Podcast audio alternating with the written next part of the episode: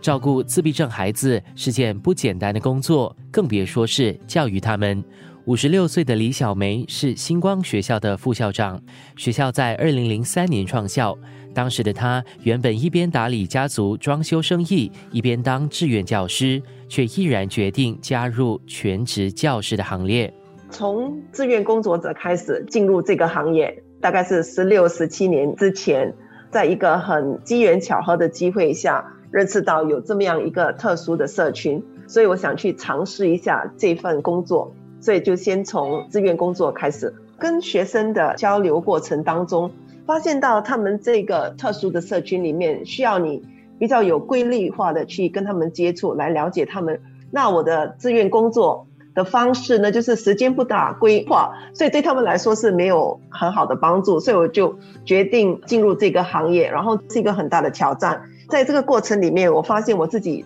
学习不同的方式来跟他们沟通。对我来说是一个新的层次的去了解他们。星光学校是本地第一所为自闭症孩童提供主流学术课程的学校。我接着问李老师，特需孩童的教学是怎样进行？所用的方式和主流学校又有什么不一样？因为在星光学校里面，我们学生需要学习的是主流的教材，那我们的那个内容是一样的，但是老师会通过不同的教学方法。去跟学生分析，然后我们在教导的过程里面就会有不一样，有视觉教具，还有在我们的那个课室整个的那个范围里面是很规律化的，就是说你在什么地方应该做些什么东西，然后在每个课堂里面，老师都要把日常程序表很清楚的告诉学生，他们晓得在这一段时间里面他们需要做些什么，减低他们的焦虑性，他们能够更集中精神的来学习。生活加热点。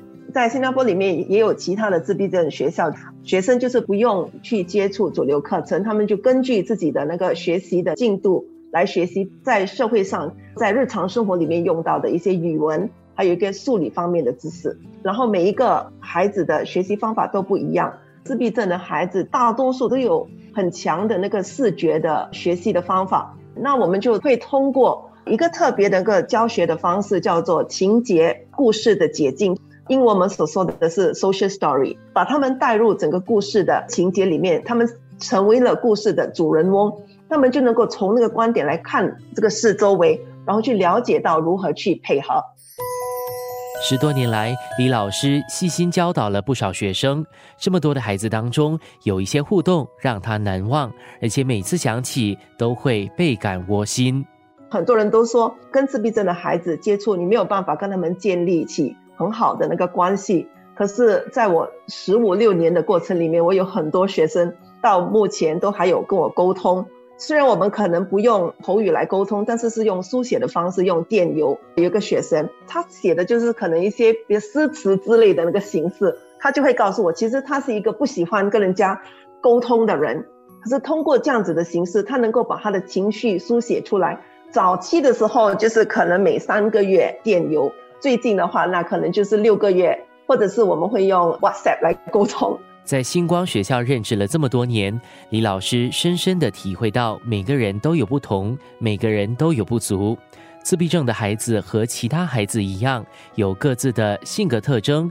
情绪、喜好，学习能力也不同。更重要的是，要怎样去帮助他们？对我来说，一个很难忘的经历就是我有一个学生。在小四的时候，他是一个不善于沟通的孩子。他有一个习惯，就是说他非常喜欢手握着一把雨伞，不论到哪个地方去都拿着一把雨伞。那把雨伞对他来说是很有安全感的。在一个很炎热的下午的时候，他突然就是把那个伞打开了。他告诉我说：“